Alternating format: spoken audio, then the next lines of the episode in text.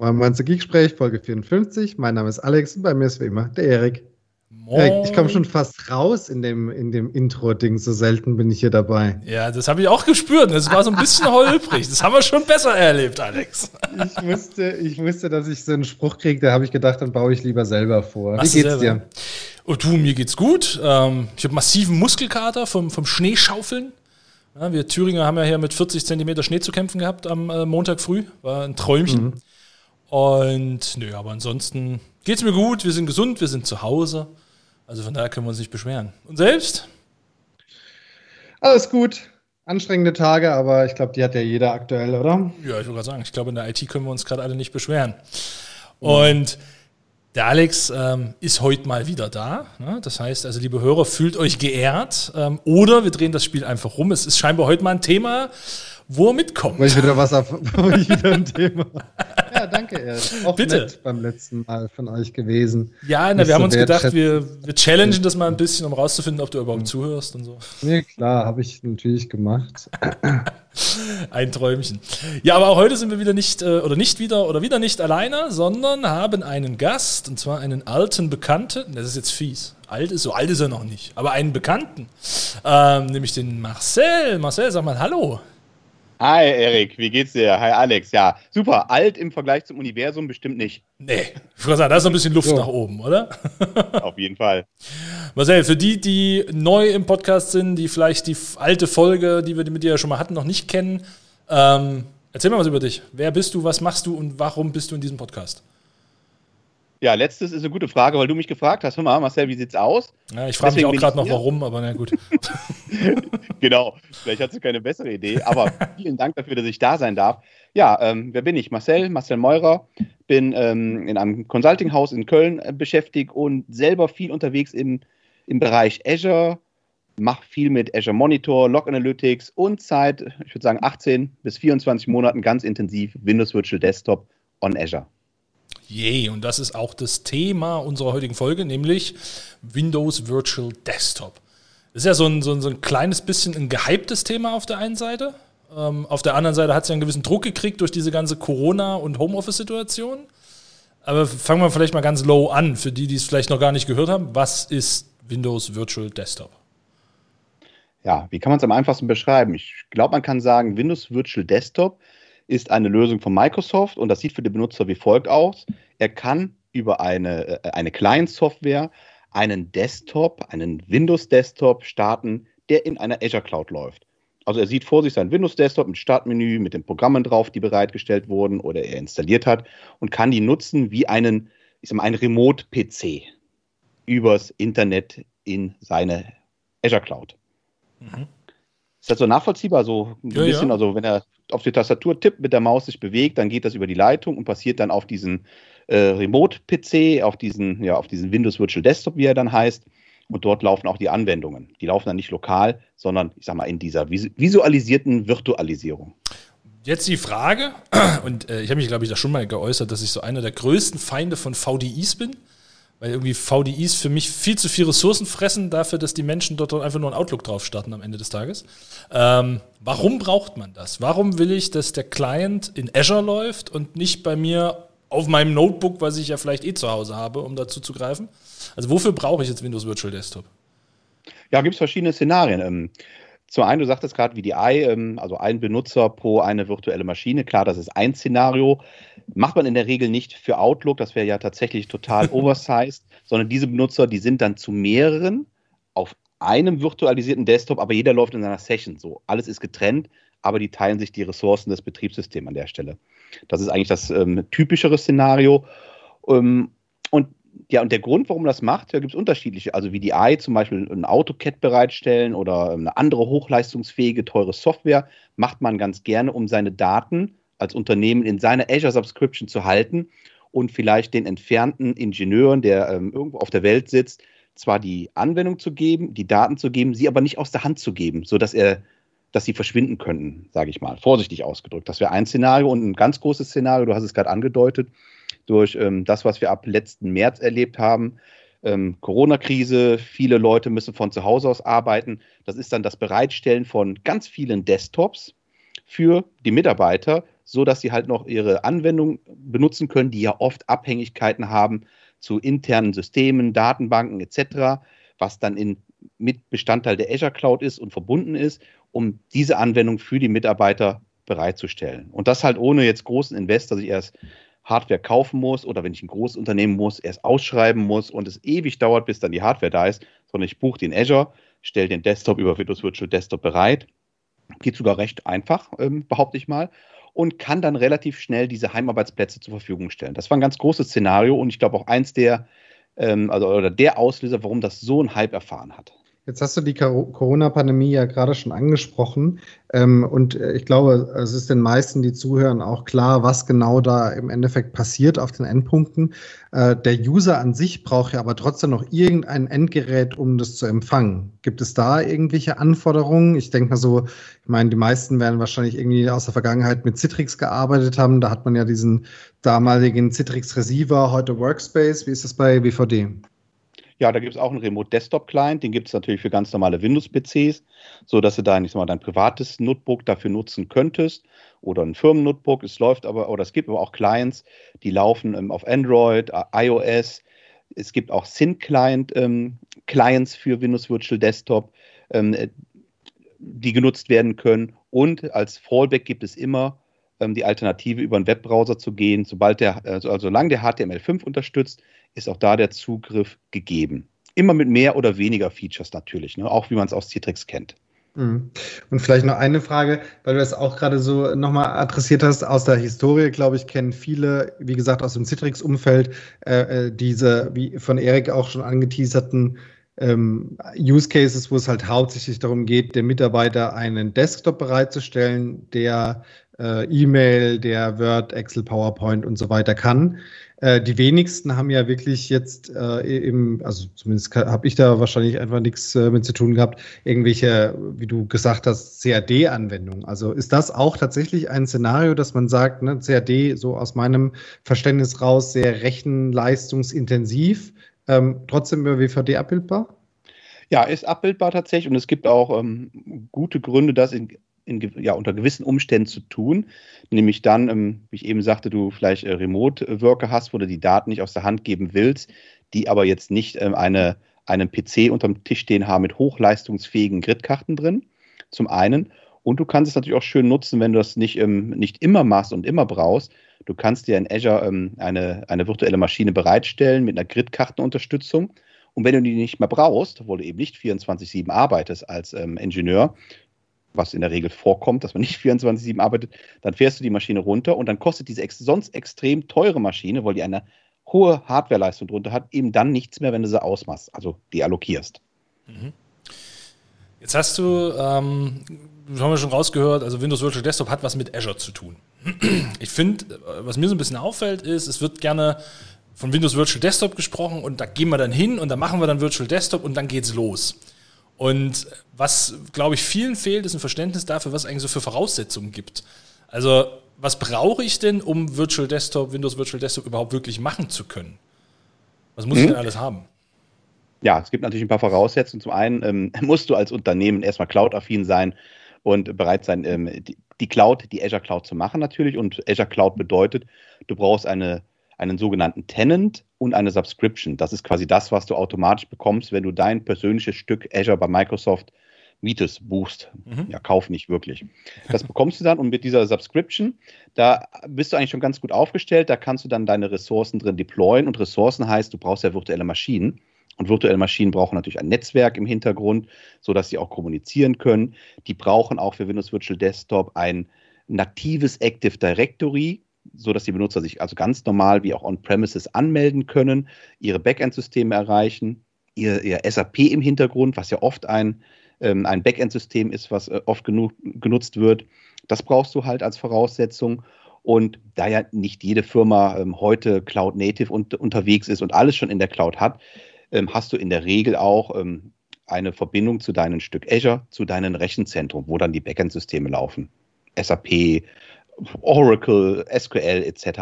Mhm. Also das brauchst du schon. Du brauchst ein, ähm, klar, Netz, also ein Azure Subscription, Netzwerk, ein Active Directory oder eine Active Directory Verbindung zu deinem On-Premise-Netzwerk und Ja, ganz wichtig. Du brauchst natürlich eine Lizenzierung dafür und das ist eigentlich ganz nett gelöst, weil du musst ähm, Windows Virtual Desktop nicht jetzt groß extra kaufen, sondern als lizenztechnische Voraussetzung gilt, wenn du eine M365-Lizenz hast, das beginnt sogar mit den recht kleinen Stufen, oder alternative Lizenzen, das ist eine große Liste, dann bist du schon berechtigt. Aber die haben in der Regel die größeren Firmen. M365 ist zum Beispiel M365 E3 eine, die oft verbreitet ist. Und damit ja. bist du schon lizenziert. Und dann sage ich ja gerne, dann ist der Rest kostenfrei mit einem Sternchen. Du zahlst natürlich noch die Kosten der virtuellen aber. Maschine. die musst du natürlich noch bezahlen. Mhm. Aber das musst du ja auch on-premises machen, wenn du dort einen Hypervisor bereitstellst. Kostet dir auch Geld, ja, das sieht man nur nicht so präsent, was der kostet. Ja, äh, dann kriege ich nicht jeden Monat die Rechnung, sondern einmal die große beim Einkaufen. Ne? ähm, genau. Jetzt hast du, hast ja schön gesagt, ne? so mein SAP, mein, ja, vielleicht sogar mein, mein simpler File-Server oder was auch immer ich so im Unternehmen rumschwören habe, das liegt ja heute meist lokal. Ähm, A, die Frage, vielleicht auch mal so an, an dich aus der Erfahrung, was du so im Markt siehst, gibt es denn tatsächlich Kunden oder würde es denn Sinn machen, ähm, zu sagen, hey, dann nehme ich die Anwendung auch mit in die Cloud, weil mein Desktop läuft dort, dann wäre es doch eigentlich gut, wenn, was weiß ich, SAP oder mein File-Server auch in der Cloud liegt. Und umgekehrt, wenn ich das nicht tue, was habe ich denn für Herausforderungen im, im, im Netzwerkbereich? Weil ich stelle mir dann vor, wenn ich da mal, was weiß ich, 1000, 2000 Clients in der Cloud habe, dann geht da ja auch ziemlich was ab auf meiner VPN-Verbindung, oder? Auf jeden Fall, ja. Im, Im, besten Fall leben wir, würden wir in der Welt leben, wo deine Frontend-Anwendung, also dein Windows Virtual Desktop, ich sage jetzt mal mit, mit der SAP Log-on GUI als prominentes Beispiel, in Azure ist und direkt daneben sind die ganzen SAP-Systeme aufgebaut. Das wäre natürlich der schönste Case und alle Benutzer, sowohl aus dem Homeoffice als auch aus dem Firmennetzwerk, gehen über Windows Virtual Desktop.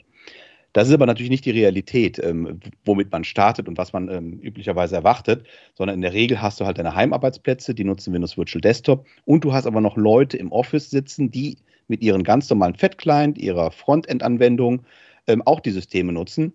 Und da musst du natürlich überlegen, wenn du die jetzt schiebst, die Anwendung, machst es für die einen schneller oder für die anderen langsamer. Ähm, da müsste man im besten Fall den Alles- oder Nichts-Ansatz wählen. Der ist aber nicht realistisch. Also in, in, in aller Realität, und das sehe ich draußen, ähm, sind die ähm, Backends noch on-premises. Das braucht einfach ein bisschen länger, die zu migrieren. Und die Frontends mit Windows Virtual Desktop dann halt in der Azure Cloud. Mhm. Und das bedeutet natürlich, du hast es gerade angedeutet, angedeutet, die Verbindung muss natürlich gut und performant sein. Und das kannst du ja in zwei Wegen machen. Du kannst eine Point-to-Point, ähm, nein, eine Side-to-Side-VPN-Strecke aufbauen. Die ist ähm, ja übers Internet, da hast du gewisse ähm, SLAs, die nicht so gut sind, aber oft tatsächlich, und das ist meine Erfahrung, ausreichen und, und wirklich besser, als ich jemals vermutet hatte im Vorfeld. Also du kannst darüber schon gut arbeiten, mhm. hängt natürlich ein bisschen von der Anwendung ab. Oder wenn du dann ähm, eben mehr, mehr Bandbreite und eine höhere eine höhere Qualität in der Latenz, also eine niedrigere Latenz brauchst, dann brauchst du ähm, eine Ex Express-Route, also eine MPLS-basierte Verbindung, auf der du auch eine ganz andere, bessere SLA bekommst. Mhm. Das ist dann aber eher im, im, größeren Kontext oft zu finden tatsächlich. Das ist tatsächlich ein ganz wichtiger Punkt, ich glaube nochmal wichtig zu erwähnen. Mit VPN kann man viel erreichen. Also ich sehe das auch, dass gerade so kleine Unternehmen, die irgendwie fünf, sechs Sachen in die Cloud packen, uh, wir brauchen eine Express-Route und eigentlich brauchen wir mindestens ein Gigabit und groß und lass uns mit Geld nach Cloud schmeißen. Ähm, na, also ich glaube, das ist ein ganz wichtiger Punkt. Man kommt mit dem VPN schon recht weit. Ja, es gibt einen Punkt, wo Expressroute absolut Sinn ergibt. Das ist, braucht man nicht drüber diskutieren, aber man muss nicht immer gleich mit den großen Kanonen schießen. Ne? Ja, Dabei absolut. Dabei würden die auch besser nach, mit Geld nach dir schmeißen. Ja, das oder? so. Das, so, das ja, machen die aber auch so, egal was die nutzen. Mm, mm, ja, ja, klar. Ich, war nur, ich wollte nur noch mal sicher gehen. Marcel, gibt es äh, Use Cases, wo du, wo du sagst, dafür ist WVD besser geeignet oder ganz anders gesagt, äh, dafür ist aus deiner Historie, äh, mit deinen Erfahrungen, die du ja jetzt echt schon in den letzten Monaten da gesammelt hast, weniger geeignet? Gibt es irgendwas, wo du sagst, hier, ich sag mal, Bereitstellen vom Arbeitsplatz in Afrika, komm, hör mal auf. Ne? Also das, da brauchen wir gar nicht ja. Angst. So. Tatsächlich ist die, die, ist die Qualität dadurch, ähm, dass ähm, das Backbone von Microsoft ja weltweit verteilt ist und auch die Einstiegspunkte ins Azure-Netzwerk ja an vielen Lokationen vorhanden ist, ist die Qualität und die Performance bezogen auf die Latenzen wirklich gut. Das heißt, Afrika würde ich auf jeden Fall probieren, kann man machen. Das hängt natürlich dann, ich sag mal, vielleicht auch vom Dorf und von der Stadt ab, wo man es dann hat. Ähm, aber wir haben einen Kunden, der sitzt in Hamburg, der stellt dort Windows Virtual Desktop bereit, weltweit. Also da wird aus Brasilien drauf gearbeitet, aus, ähm, oh, jetzt hänge häng ich wieder meine Erdkundenkenntnisse, ne? so rechts von der Welt und ähm, Asien. Lateinamerika, Asien klingt auch ganz gut. Ist gut Nicht ne? aus China, da ist die Firewall. ähm, also das funktioniert echt gut für Office-Anwendungen. Das würde ich sagen, kann man sehr gut bereitstellen, diese typischen Office-Anwendungen. Wo es dann in den Bereich geht, wo ich sage, das macht wahrscheinlich weniger Sinn, ist dann im, ich sag mal, im im mediakreativen Bereich. Also ich sage mal, eine Videoschnittbearbeitung, das würde ich jetzt nicht unbedingt mit äh, Windows Virtual Desktop machen, weil es da um ganz große Datenmengen geht, ähm, ja gigabyteweise oder noch größer, die ich ähm, dann vielleicht lieber lokal bearbeite, weil ich dann doch näher dran bin und ähm, natürlich die kürzeren Latenzen habe. Ich habe tatsächlich mal ein Szenario gesehen, ähm, was viele ja nicht so unbedingt auf dem Schirm haben, ist, dass Netzwerktransfer Geld kostet. Also die, die Faustregel ist, alles, was in die Cloud reingeht, ist kostenlos, alles, was wieder rauskommt, kostet Geld. surprise, surprise. Mhm. Ähm, und wenn du Virtual Desktops hast, die drucken. Ja, und gerade wenn du, und du sagst es gerade so schön, so in so einer Media-Umgebung, ne, du druckst viele Plots oder was auch immer, so Architekturbüros, solche Geschichten. Diese Druckdateien, die können unverschämt groß werden äh, wenn du die rausschickst an den Drucker. Ne? Und da können, wenn du eine gewisse Skalierung hast, natürlich auch entsprechende Kosten kommen. Sowas sollte man tatsächlich auch mit auf dem, auf dem Schirm haben, oder? Was ist deine Erfahrung da? Ja, aber das ist, das ist ein super spannendes Thema, weil da gab es letzte Woche eine große Diskussion drum. Okay. Und es ist wohl so, ich habe leider keinen Verweis oder keinen Link, den ich jetzt teilen kann, aber es gibt eine Aufzeichnung von dem letzten Community-Tag zu WVD, organisiert von Microsoft, von Christian Brinkhoff. Da wurde gesagt, und das soll wohl auch so sein, dass dieser ähm, Transfer inkludiert ist und nichts extra kostet, der wird wohl nicht auf die ausgehende Bandbreite angerechnet. Und das ist eine ganz spannende Information, die ich vorher auch, auch immer anders geglaubt habe. Ja. Und dann macht das vielleicht nochmal ganz anders Sinn, weil wenn du nämlich deinen dein Druckdatenstrom, ich sage jetzt mal über das WVD, das ähm, RDP-Protokoll, das gekapselte überträgst, dann ist es ja mit in den Datenstrom drin und würde so nichts kosten. Und das ist für mich brandneu gewesen vor anderthalb Wochen. Ich ja. versuche da nochmal eine Referenz zu, zu finden, dass man das auch nochmal schwarz auf weiß nachlesen kann, statt in diesem Video anzuschauen, wo es aber von Microsoft präsentiert wurde. Okay, cool. Das habe ich tatsächlich auch noch nicht gewusst. Man lernt nie aus, ne? Ja, ja, Ditto, ne? Man macht das 18 Monate und dann sagt einer, nee, aber das kostet doch gar nichts. Und vorher habe ich es immer ähm, zumindest mit im Kopf ähm, irgendwie überschlagen. Das hat nie die große Summe ausgemacht im Vergleich zu den anderen Services, die man ähm, braucht und benötigt in aller Regel. Aber das war eine gute Information, damit man da nicht nochmal so einen Block versteckter Kosten hat. Mhm. Ich fand die Frage ja gerade schon, schon relativ schwierig. Äh, ich habe noch eine, die natürlich äh, auch von mir gestellt werden muss. Äh, wie sieht es denn mit Security aus? Ähm, ich habe mal ein Konzept gehört von einer Versicherung. Da hatten wir uns dazu auch mal dazu, damals ausgetauscht gehabt, wo wir gesagt haben, oder wo die gesagt haben, dass sie sich vorstellen können, quasi über ihre WVDs die Admin-Workstations zur Verfügung zu stellen. Das heißt quasi eine Maschine, die halt nur ganz bestimmte, sag ich mal, auf, auf ganz bestimmte Systeme Zugriff hat, äh, für nur ganz bestimmte User und so, ne, um einfach da äh, eine recht hohe Security zu bieten. Und natürlich, diese Maschinen sind aus dem normalen Netzwerk fast nicht zu erreichen. So, ne? Also es ist halt anders, als wenn sie jetzt irgendwie so einen ähm, Admin-Sprungserver äh, da machen. Ne? Fand ich eine ganz smarte Idee. Ähm, wie sieht es denn generell aus? Hast du da solche, solche Konzepte auch schon mal äh, ähm, gehört und umgesetzt? Und äh, wie ist denn jetzt so eine WVD vergleichbar ähm, hinsichtlich ihrer Security Policies, Härtung, was auch immer?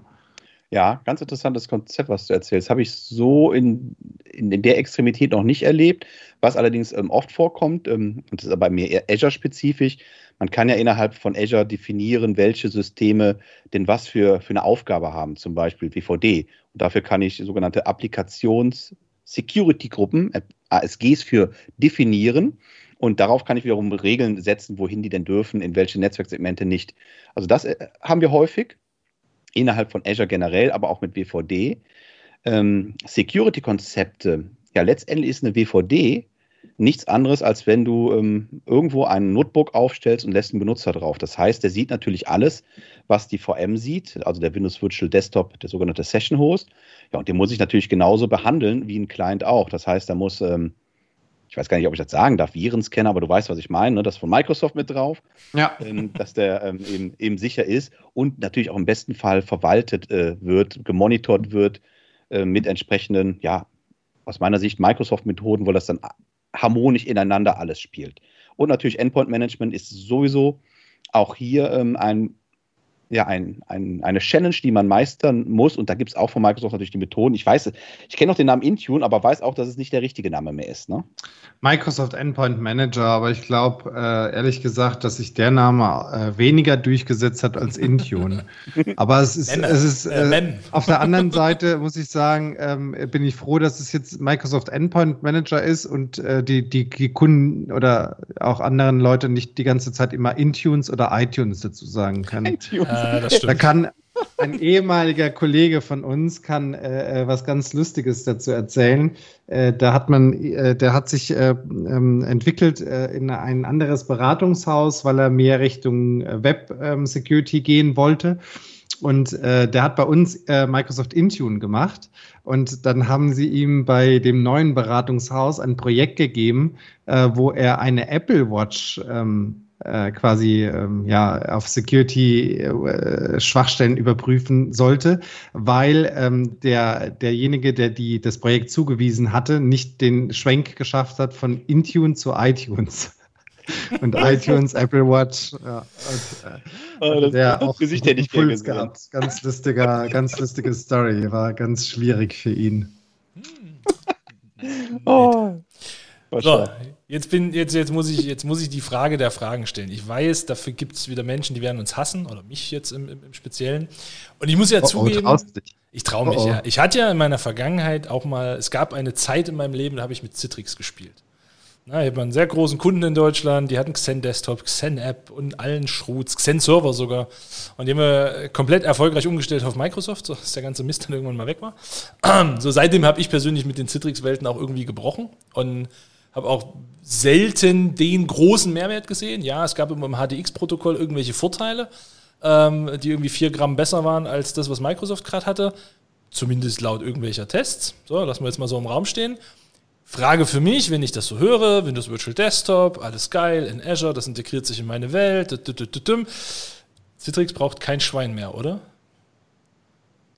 Ja, habe ich eine ein wenig andere Auffassung. Ich kenne ja Citrix auch ein paar Jahre. Das war so eins meiner ersten Projekte, damals noch parallel zum Studium. Man muss ja ein bisschen ähm, Geld verdienen. 1999 muss ich natürlich um Jahr 2000 sicher zu sein. Da war ja angekündigt, nichts geht mehr, kein Auto fährt mehr. Mhm. Da war so mein erstes Citrix-Projekt. Daher, ich habe da schon eine große Vergangenheit mit. Und Citrix gibt es natürlich heute immer noch und macht natürlich auch Sinn. Man merkt also ganz klar, dass natürlich eine Citrix mit ähm, über 20 Jahren Entwicklung und Know-how an vielen Ecken natürlich einen deutlichen Vorsprung hat zu, ähm, zu Windows Virtual Desktop, bezogen ganz klar auf die Management, Management-Infrastruktur. Also ich kann ganz anders meine Benutzer managen, meine Objekte managen. Ich habe ein Monitoring mit dabei, das ist professionell und noch viele andere Dinge dabei. Also Citrix macht auf jeden Fall Sinn.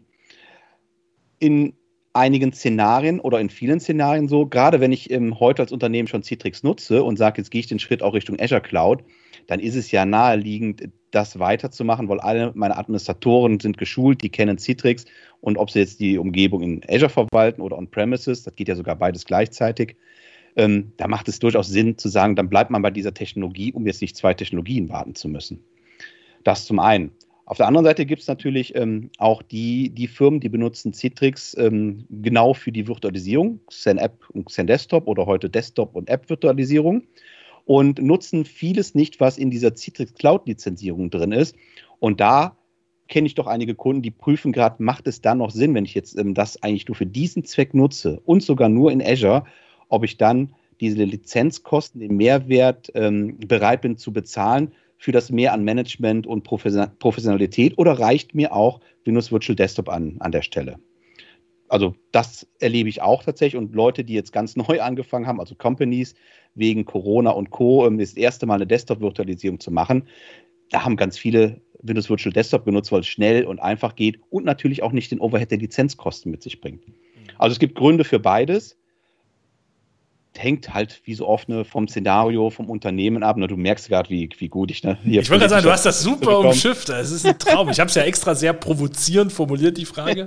ja, mir ist das ja durchaus bewusst. Ne? Gerade für die Szenarien, die du vorhin geschildert hast, wenn es in Richtung CAD und Co. geht, ähm, ne, dann, dann hast du, glaube ich, auch einen, einen massiven Protokollvorteil ähm, im, im Citrix-Umfeld schon noch.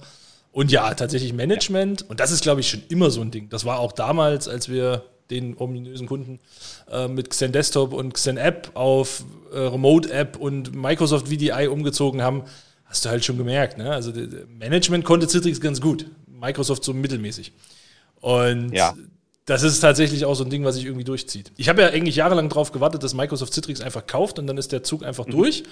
Aber das. Äh, Haben, glaube ich, einige gewartet drauf, ja. ja aber das passiert nicht, weil ne, Konkurrenz belebt das Geschäft oder weiß nicht warum. Wobei die auch ja, gut zusammenarbeiten, ne, muss man auch sagen. Ja. Ja, also wir, wir, arbeiten ja auch viel mit Microsoft zusammen, ähm, machen auch mit Microsoft Projekte zu Windows Virtual Desktop. Und Microsoft ist es oft egal, ob da nachher Windows Virtual Desktop Native läuft oder Citrix läuft. Hauptsache, es läuft in Azure. Genau. Ne? Und die verdienen rum wie Geld. Das, ja, war, genau. das war ja aber früher schon, ne? Die haben schon immer an ihren äh, Terminal-Server-Lizenzen genau. verdient oder an ihren VDA-Lizenzen. also Microsoft war schon immer Nutznießer dieser ganzen Geschichte. Ja. Ja, ganz spannend. Übrigens, diese TS-Cal oder RDS-Cal, die ist so nicht mehr notwendig auf einen Windows 10 Multi-Session-Host, spannenderweise. Ne? Da ist es mit der M365-Lizenzierung oder einer der gültigen Lizenzierungen sogar abgegolten. Mhm. Da geht es sogar ein Stück zurück. Doch, aber klar, Microsoft verdient mal mit. Hm?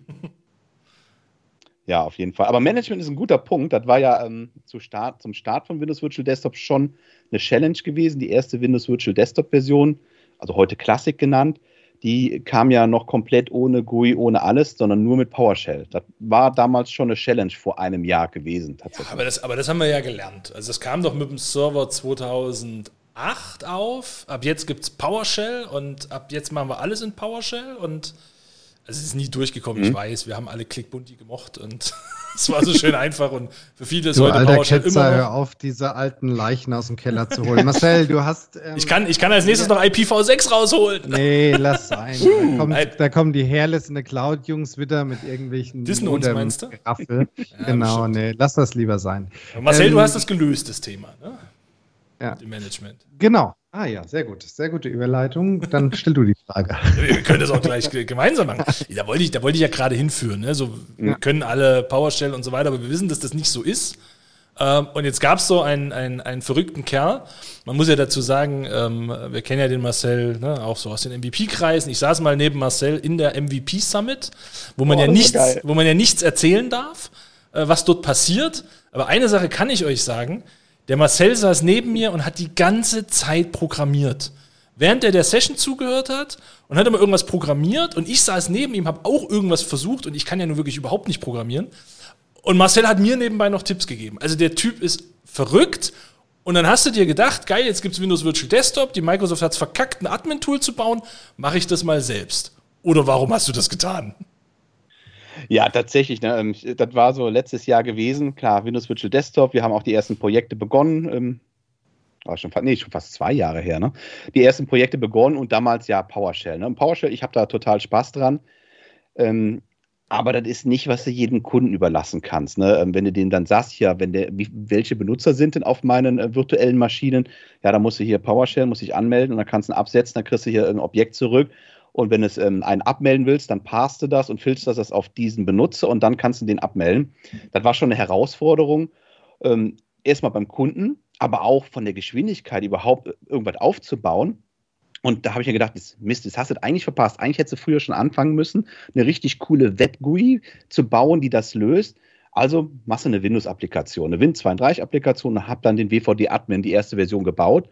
Und der ist eigentlich genau dafür da. Du kannst dann, ja, Clicky Bunti, in so ein Tree-View, dir das zusammenbauen, dein Windows Virtual Desktop, du siehst, welche Benutzer drauf sind, du kannst sie abmelden, du kannst die trennen, du kannst die spiegeln, ähm, etc. Und was nämlich die noch größere Herausforderung war, nämlich wie stellst du denn in Azure eine virtuelle Maschine bereit, die jetzt nicht nur ein nacktes Windows 10 drauf hat, sondern auch deine Anwendungen.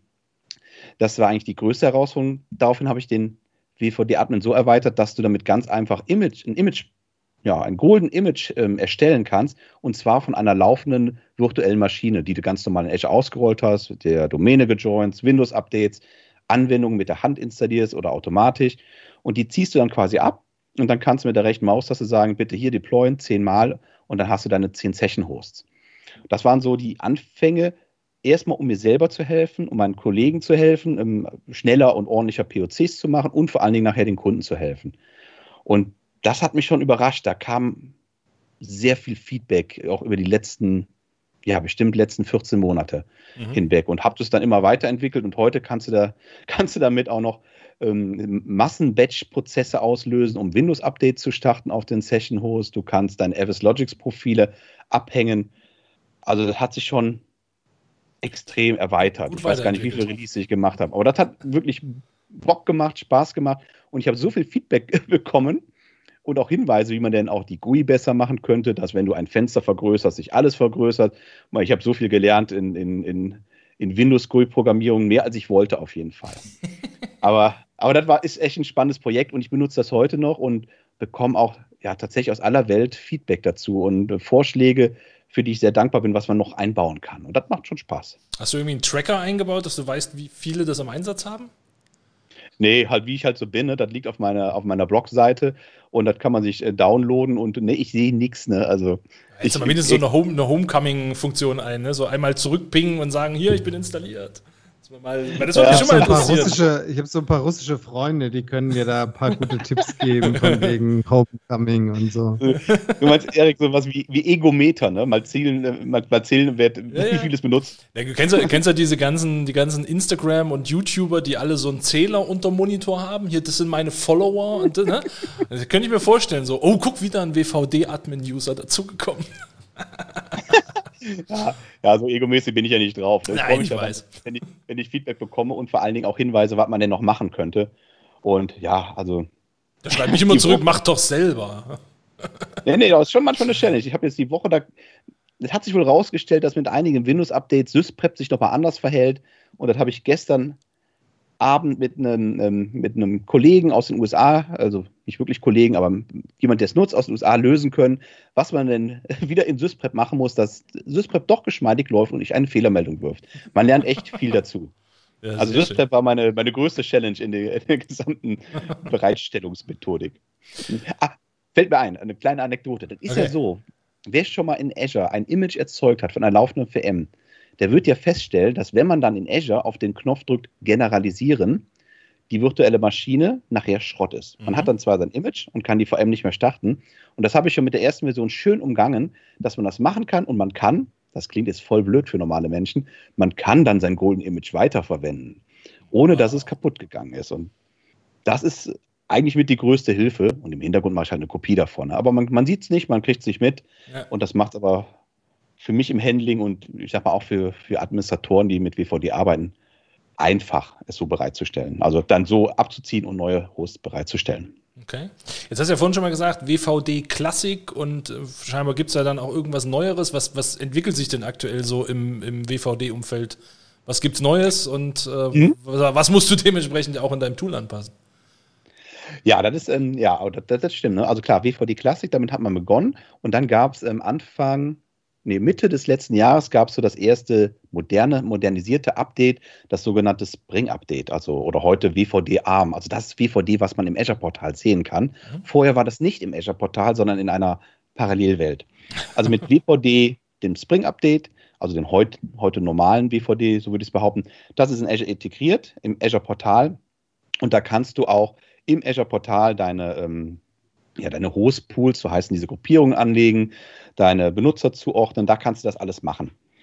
Und das ist schon deutlich besser geworden. Was noch eine Challenge ist, ist noch der Umgang mit den Images. Ich glaube, das ist auch mit der Hauptgrund, warum auch das, ähm, der WVD-Admin noch, noch so genutzt wird und weil er einfach smoother und schneller von der Hand geht und du nicht, wenn du jetzt einen neuen Host erzeugen willst, ähm, ich sag mal, viele Klimmzüge machen musst. Aber ja, ich habe das angepasst und ich war ich war, wie würde man heute sagen, wenn man so Softwarehersteller wäre, ich war am ersten Tag, war ich bereit und konnte es machen und hatte Day sogar. Zero ready. Day Zero ready und hatte sogar auch am Day Zero eine Migrationsmöglichkeit von der alten Welt in die neue Welt, bevor Microsoft sie hatte. Okay. Habe ich mir mindestens sechs Wochen dran freuen können. Also du konntest dann quasi, Migration ist zu viel gesagt, du konntest dann quasi das abbilden im Azure-Portal, was du in der alten Welt hattest. Und das fehlt heute sogar immer noch in der Microsoft-nativen Lösung. Du kannst bei mir die Session-Host umziehen lassen von einem Hostpool zum anderen, was standardgemäß nicht funktioniert. Dort kannst du also WVD-Admin mit einem Klick machen. Dann, dann gehe ich mal von aus, dass dein nächstes Projekt dann, also wenn du schon so viel mit Umzug und sowas dich auskennst, dass dann das nächste Projekt Umzug von Citrix auf WVD ist oder was hast du in der Pipeline? Was hast du im Köcher? nee, das, das, das natürlich nicht. Ich finde ja, find ja beide Sachen gut. Ähm, genau, ich darf gar nicht drüber nachdenken. Das, ah, ich kenne dich ja. Ne?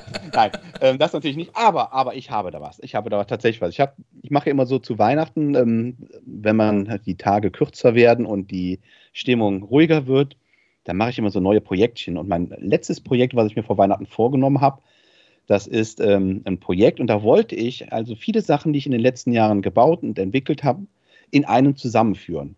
Mhm. Also und, und das ist Stand heute, es gibt sogar schon einen Prototyp, der funktioniert ganz gut. Das ist mein Projekt Hydra.